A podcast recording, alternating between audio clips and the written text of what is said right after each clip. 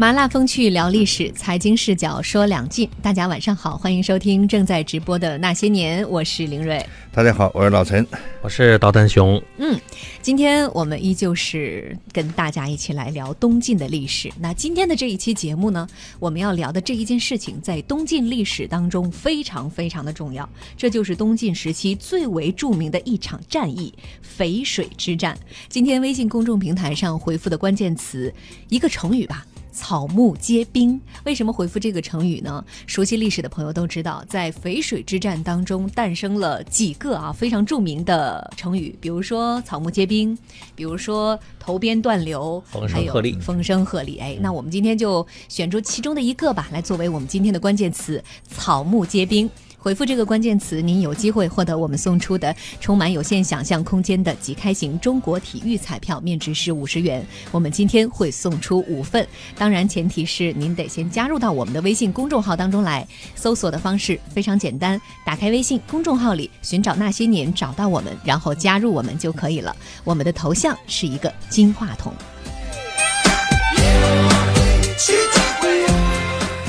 淝水之战在历史上。有着非常重要的地位啊，这也是决定了东晋后期一个整个历史走向的一次非常重要的战役。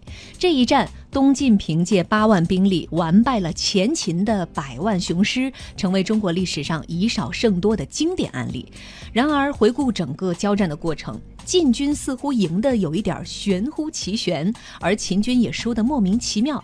这样两支看似力量。悬殊的队伍为什么最后却打出了一个颠覆性的一局？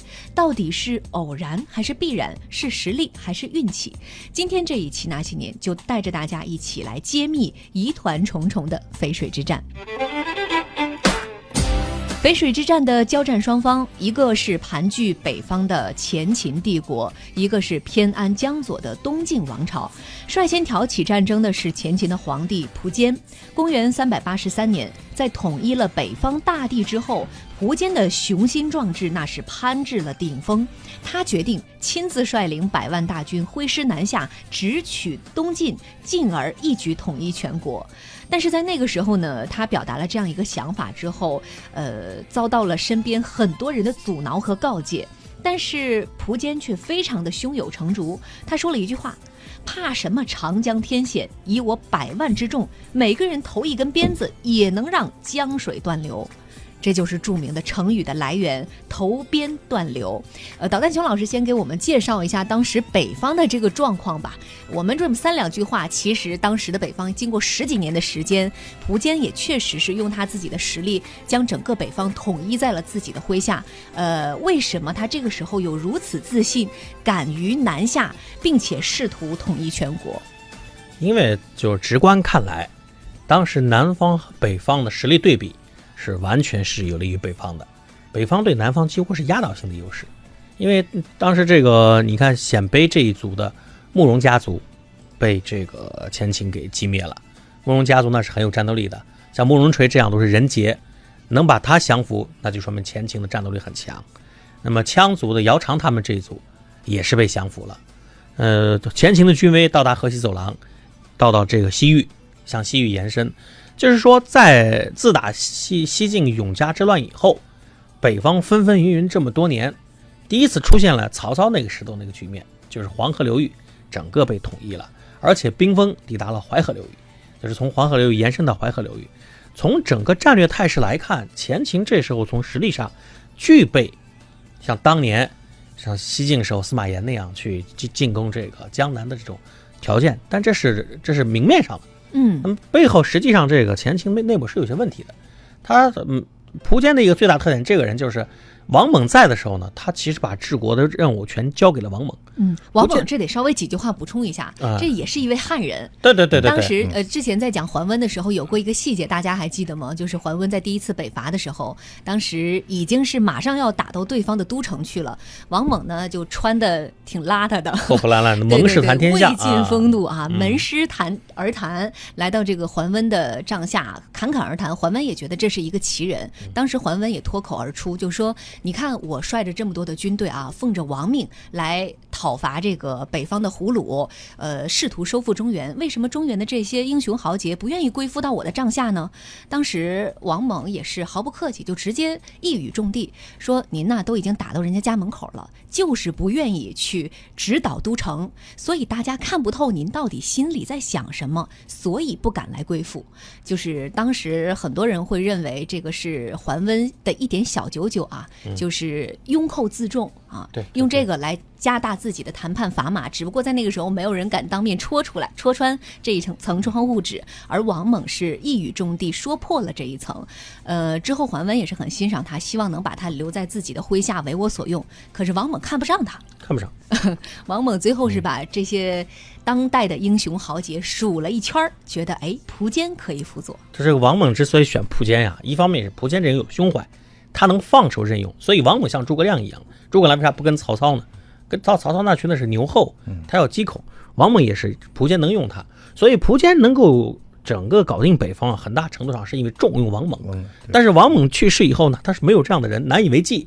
这个时候王猛已经去去已经去世了，而且临终有遗言，不要进攻东晋，进不可伐也。进不可伐，他看得很清楚。苻坚本人的，嗯，蒲蒲坚本人并没有这个战略实力，但是他只看中了静态的东西。我地大，我人多，我兵多，我将广。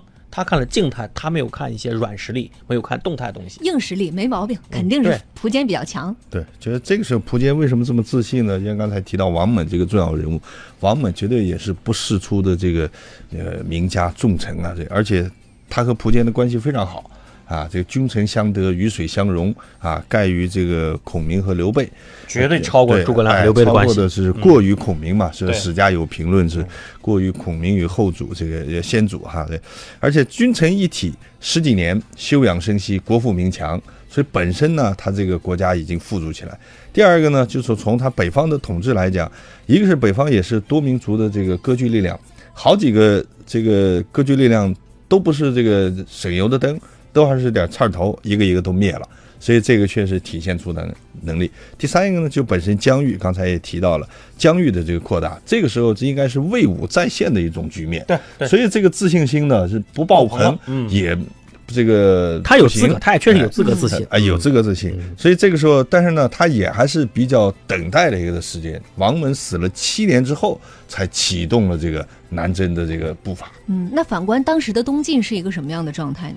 这个时候是谢安当权，这个时候，东晋呢也是自打东晋成立以来最稳定的时候。嗯，因为这个桓温这事情已经搞定了，从桓温去世一直到淝水之战，这中间没有爆发过大的政治动荡。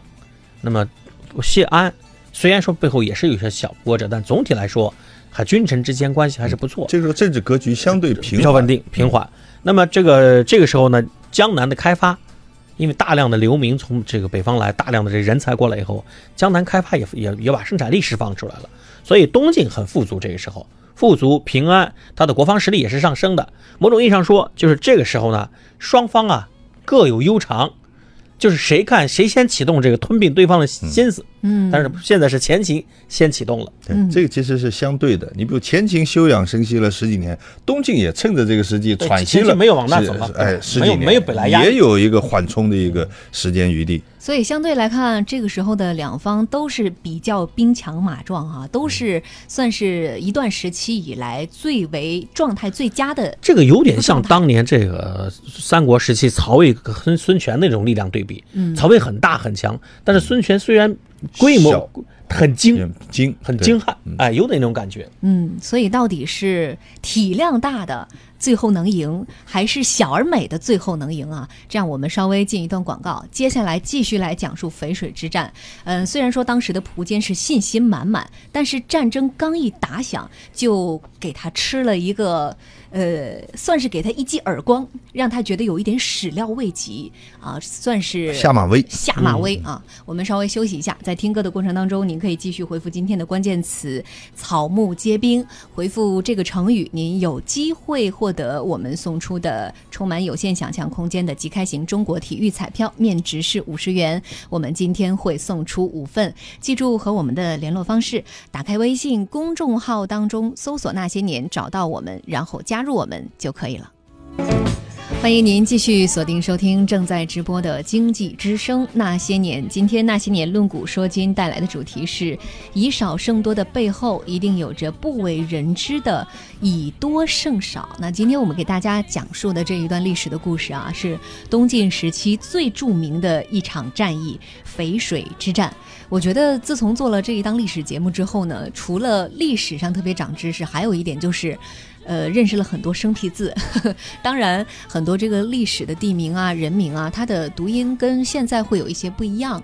比如说，我们听众朋友问说“苻坚”，难道不是应该读“福”吗？因为你从现代汉语的这个读音来看，它确实有一个字音是读“福”的。嗯，呃，为什么读“仆”呢？因为我们几乎是当读人名的时候啊，在遵循古音。对，古清纯音，古代的。非、福、奉、威这几个音，就也就是说，汉语拼音里面发“夫”的音，在古代要么发“波”，要么发“坡”。嗯，所以其实这是一个。还有呢，就是有些说法呢有约定俗成约定俗成啊。我记得好多年前，袁阔成先生在读三国的时候呢，他提到这个阿房宫，他是读为阿房宫啊。他就说，就有那么几年呢，就讲究说啊，按普通话一致。但是有的时候呢，其实我们还是尊重古音。还有一种约定俗成呢，也是有争议的。你比如像陈寅恪，有人专门写过考证文章，就他家族里头自己的签名的那个拼音读的是陈寅恪，但是我们现在绝大多数呢还是读为陈寅恪。约定俗成了。所以说这个就是一字有两读，或者说多读，这个也见仁见智。语言的变化灵活性。嗯，哎，老陈刚才讲的也很重要，就是阿房宫的房也读的阿房宫，就是我刚才说的道理。房古代发不出来，它叫旁。同样的，苻坚它叫苻坚，就是说所有的汉语拼音现在的夫。在古代是坡，所以这个呢，你跟福建人或湖南人去聊天的话，对对对，就有感觉了。对，所以我们在此呢，就是还是选择遵循古音了啊，我们就把它读为蒲坚。呃，刚刚我们也是讲到了，在公元三百八十三年。在前秦帝国和偏安江左的东晋王朝之间发生了非常著名的淝水之战。呃，蒲坚作为前秦的皇帝啊，他也是经历了十几年的征伐，终于统一了北所以在这个时候，他是雄心壮志，觉得我一定能够拿下东晋。当时说了一句非常霸气的话：“我怕什么长江天险？以我百万之众，每个人投一根鞭子，也能让江水断流。”于是。呃，庞这个苻坚啊，带着自己的百万雄师强势而来，令当时的整个东晋朝野为之震动。东晋宰相谢安当时担任军事总指挥，命令他的弟弟谢石和侄子谢玄率领八万北府军开赴前线。面对前秦的百万雄师，这几位年轻的将领心里也是挺没底儿的。直到发兵的前一晚，谢安还在帮他们安抚心情。一方志在必得，一方忐忑不安，双方的备战状态也在一定的程度上暴露了实力上的差距。但是随着战事的不断推进，一切预设都被推翻了。第一场战役，秦兵就吃了败仗。这落落剑之战，哎，这也给蒲坚一个下马威。蒲坚知道这个消息之后，非常的震惊啊！当时他就和弟弟蒲荣两个人站在寿阳城头，亲自观察淝水对岸晋军的动静。只见晋军一座座的营帐排列得非常整齐，再往远看，对面的八公山上若隐若现，不知道有多少的晋兵。但其实八公山上这个时候并没有晋兵，不过是蒲坚心虚眼花，把山上那些晃动的草木都干看成了敌军而已。当时蒲坚非常惊恐地回过头来对弟弟说：“晋兵这是一支劲旅啊！”怎么能说是弱兵呢？这也是著名的那个成语“草木皆兵”的由来啊。我们看蒲坚从一开始的胸有成竹，到现在的草木皆兵，要说他也是一个身经百战的人物，为什么会在大战之前心态有个如此大的反转？就蒲坚的这个心态波动啊，它有几个方面，一个是刚才比如说那个“草木皆兵”这个成语来，这就说明他当时掌握的情报不准。啊，这一看反差非常的大。对对，明明是支劲旅嘛，你们说是衣冠南渡之后，这个偏安于啊，这个靡弱之辈，完全不是那回事儿嘛。所以这是一个。第二个呢，就是他原有的这个对禁军的这个认知呢，他觉得也出现巨大的这个偏差。他认为这这是个文弱之地啊，是这个文这个文比较文赋比较盛的地方，而不是像他这个少数民族那样能征惯战，是野外作战的这个。所以这是第三一个呢，就是苻坚这个人呢是一种矛盾的一个心态或者说心理。其实前面我们提到说前秦皇帝，其实准确来讲不应该是皇帝，国主对，自称天王。天王他自己之所以称天王呢，他就是我非正朔。啊，他敬正朔，就前面提到王猛去世的时候留的遗言说：“敬乃正朔，不可伐也。”就是说，他还是认为，就是这个真正的天下的这个天道的这个所在呢，是在晋，而不是说在我这个民族或者什么。所以这种心理的这个不笃定呢，也是一遇到外部的一个事件的一个这个刺激的话，立马就会上下起伏。嗯这个里面重要的原因就是我们说淝水之战啊，这个名字呀、它容易掩盖了很多东西。就是这个战场最终的战场是在是在淝水，但是呢，出战是在洛涧。洛涧这一仗其实特别关键，就是淝水呢，说白了，淝水战这这个战战争战役，东晋的胜利在洛涧就已经奠定了。这里面有个特别关键的问题，苻坚号称是百万，实际说好像大概就是八十万左右，但真正这时候抵达前线的只有三万多人。他是一次长蛇阵出发，前锋已经到达淮河淮河边上的时候，呃就是殿后的部队、后备部队还在洛阳。嗯，就是这这是很长很长一个阵地。你看那么多人，你要调动起来，把他投入去长途行军，是个大工程，所以很麻烦。最大的问题就在于，他表面听这么多人，实际上他自己带着轻骑、带着骑兵先走，所以到达这个淝水这一带，到达洛涧边上的这个战场兵力只有三万多人，而在洛涧那一仗投入的兵力多少呢？投入了五千，可是刘牢之带着八千人过来八千人，，对，所以刘牢之带的兵又是这种百战雄师，刘牢之又特别能打，所以洛涧一战一下子就挫动他的锐气了，这下子严重的影响了苻坚对战局的判断。嗯，因为他这个战场啊，他放设在淮河这一带，苻坚有个位为什么他会特别那么难受呢？他的目标，他以为他以为决战战场会在长江，那么他根据历史经验，只有过长江才能打下健康，他没想到还没到健康，还没到长江，在淮河就遭遇挫折了。因为对于南方来说，守江必守淮。如果一个王朝他能搞定淮河，那么长江就是安全的。这些东西苻坚都知道。结果他在淮河边，到淝淮河一个支流淝水这一带，在洛涧一遭遇挫折，他马上就想：我连这个地方都搞不定，我怎么去打长江？这种心理动摇特别大。而且往往这种大战之下，首战至关重要。慎重出战，毛泽东就这个原则。我们的十大军事原则里面，第一，其中有一条就是慎重出战。第一仗如果打不好的话，尤其你这种大远征，它是会产生连锁效应。嗯，这个这是很可怕的。包括当时蒲坚草木皆兵有了这样的心态，纵然说他当时身边离他最近的是弟弟，但是主帅，呃，包括这个当时的这个皇帝，你产生了这样的一种心态，我相信他的负面情绪一定会非常微妙的在私下散播开来。因为他会改变部署。嗯，就是洛涧之战的对淝水之战推动效应在哪呢？前锋部队被被打垮了，打击溃以后啊，他就得调整部署。这这时候就是出现一个严重的问题，因为征从北方的军队去征伐南方，如果你军兵力特别集中的话，就两种打法，一种是像西晋灭吴一样的分兵几路，打襄阳打襄阳，打健康打健康，上游中下游一次一字摆开。可是蒲先生不具备这个能力，他没有舟师，他的水师不发达，那么就一个办法，集中优势兵力从一个点直接打过去，不能犹豫。蒲坚在洛涧吃了亏以后，他他的战争节奏打乱，他停下来了。他带着那么多军队，后后续不断军队赶到以后，他带着巨大的兵力跟对方的少数兵力，在居然在这个淝水岸边打成了对峙，相持战了。打成相持战，这个节奏就彻底错了。他应该是不不顾一切，雷霆万钧的打过去，凭人数夯，进军都不行。可是他偏偏留下来了。这样一来，进军第一信心大增，第一战打赢了。第二，你跟我打相持，那好办啊，我有的是办法对付你，隔着河隔隔着河水。后续咱们再讲。总之，这个战争节奏一变，就大兵团作战最忌讳这个。嗯，那老陈，你觉得那这个有没有暴露蒲坚在军事才能上面的一些短板？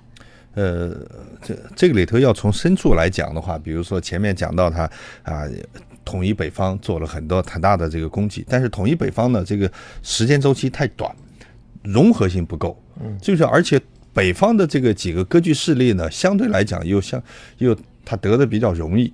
所以呢，这个后来后世人呢，史家有一个规定，就说，呃，速战速胜其实是国之亡也。这不同意见就说，哎，每次打仗我都胜利了，为什么还国之亡也呢？他说，速战呢就容易使兵疲，对啊，又你疲又焦对你速胜呢容易使主焦，嗯，兵疲又主焦，以焦主御疲兵，未有不亡之理。嗯所以这种状态也就是苻坚今天这么一个现状。嗯，所以四九年前后，毛主席曾经说过嘛，要减缓解放战争的步伐，他也是担心出对现这种情况。所以所以这当时我们你看这个毛泽东主席就是打得过就打，打不过就跑，集中优势兵力、对啊，游击战啊，所以这些都是不能这个对打对峙，不能打僵持。所以，所以其实可以看出，不管是抗日战争还是国共战争事件，绝大多数情况下是我们是少数以这个面对多数，而且是弱兵力，我们的装备是面对这个美式装备。所以我们再反过头来看这样一场淝水之战，苻坚犯了一个很严重的问题，就是当首战失败的时候，他犯了严重的战略上面的错误，而这样战略上面的错误会直接导致未来整个战场的方向发生一个大反转。好，因为我们马上要进入广告了，稍微休息一下。呃，在广告和听歌期间，您可以继续回复今天的关键词，就是“草木接兵”这个成语。回复这个成语，您有机会获得我们送出的充满有限想象空间的即开型中国体育彩票，面值是五十元。今天会送出五份，记住和我们的联络方式，打开微信公众号当中搜索“那些年”，找到我们，然后加入我们就可以了。欢迎您继续锁定收听正在直播的《那些年》。今天《那些年》论古说今给大家带来的主题是“以少胜多”的背后，一定有着不为人知的“以多胜少”。我们讲述的是东晋时期最著名的一场战役——淝水之战。前半段的节目当中，我们给大家讲到了啊，呃，当时的前秦皇帝苻坚带着百万雄师汹汹而来，非常的有信心，但是第一战。就吃了个大败仗，这也让他信心大挫。于是，当看到远方晃动的草木的时候，都觉得是敌人。草木皆兵、风声鹤唳的成语就是由此而来。那么，在接下来的战争过程当中呢，更加的戏剧性了。八月，两军主力隔着淝水展开对峙。谢石派人用激将法到前秦的军队之前去喊话，说：“咱们这么隔岸对垒，难道是要打持久战吗？”有本事你们往后退退，腾出一块地儿，让我们过江，咱们来一场空公平的较量。对于禁军的这个要求啊，前秦的高层呢，大多数人都是认为不能接受的。但是苻坚却觉得这是一个很好的机会。他的想法是，秦军就是我们自己这一方可以假装后退，诱使晋兵渡河。当晋兵过河过到一半的时候，秦军忽然以骑兵冲杀，定能大胜。他的弟弟，也就是征东大将军蒲荣，也深以为然。半渡而击啊，其实，对，这也是兵法当中明确有写过的，所以从理论上讲，这或许是一个不坏的战术。但是接下来发生的事情却是却是啊，苻坚始料未及的，这个撤退的命令一下达，整个军队瞬时间就失控了。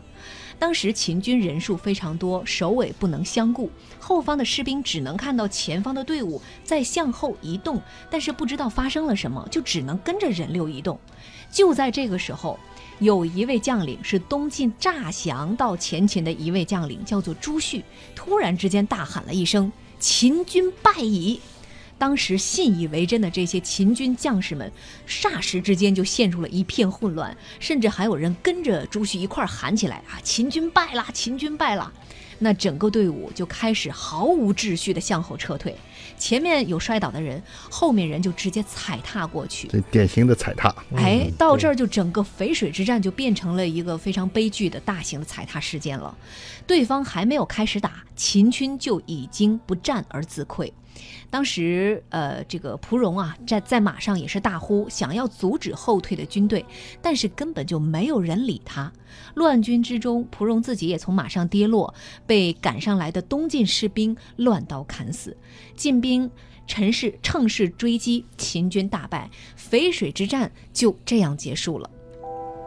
其实，在这一战当中啊，我们觉得非常的有戏剧性，百万雄师熊熊而来，结果呢，却是以这样非常戏剧性的方式就直接结束了，甚至可以说这一仗还没真正的开始打就已经结束。那这个过程当中有几个细节很有意思，我们不妨来一一剖析一下啊。首先就是晋军在最开始的那个战略战术，跟对方说：“你们往后退退，我们过河。”咱们腾出一块地方来来打仗，那从晋军的角度上讲，其实兵法里面有明确写过，背水一战是不到万不得已尽量不要用的一种方式，这个是一种处于劣势的状态。为什么他们会选择这样的方式？另外，从蒲坚的角度上来看，他的想法是我接受晋军的渡江要求，并且打算偷袭，这个战术貌似也没什么问题。为什么最后失败了？从两个方向，请我们二位嘉宾来。来分别分析一下，这个背水一战呢，确实是处于劣势，但是背水一战往往从劣势又会变成这个好的一方面。这方面的例子很多，置之死地而后生。另外一个方面呢，半渡而击之也是兵法上是规范，半渡而击之，趁其不备嘛，啊，可以取得这个事半而功倍的效果。但是呢，由于这个半渡你没有击好，没有击中。那么就整个人家全渡过来了，所以就丧失了切入这个半渡而击之这么一个优势，那么就把优势反而又变成劣势了。所以从这个，呃，蒲坚和这次的这个进军的一个队，一个退一个冲，他本身是退，把自己的一个锐气呢是收敛，对方呢是这个势如猛虎下山那边往前冲，是锐气释放的一个，这两相一比照，高下优劣体现的非常的明显。